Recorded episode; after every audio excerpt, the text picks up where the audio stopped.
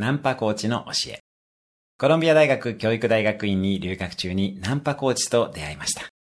そのアメリカ人のナンパコーチは、強みを発揮できる場所で戦うのが基本と言っていました。彼曰く、ガリ弁はクラブではなく図書館でナンパすれば無双できると。確かに、どれだけサービスが良くても、ターゲットを間違えていたら成功しないのはビジネスの本質と一緒ですね。以前、コーチングスクールの若い男性語受講生が、スクールの懇親会で女性語受講生をデートに誘うことになりました。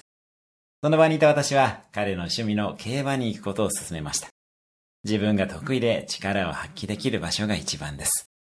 その後、二人はめでたく結婚することになり、結婚式のスピーチまで私はさせていただきました。活躍するために環境は大切ですね。あなたも自分が活躍できる環境を選んでください。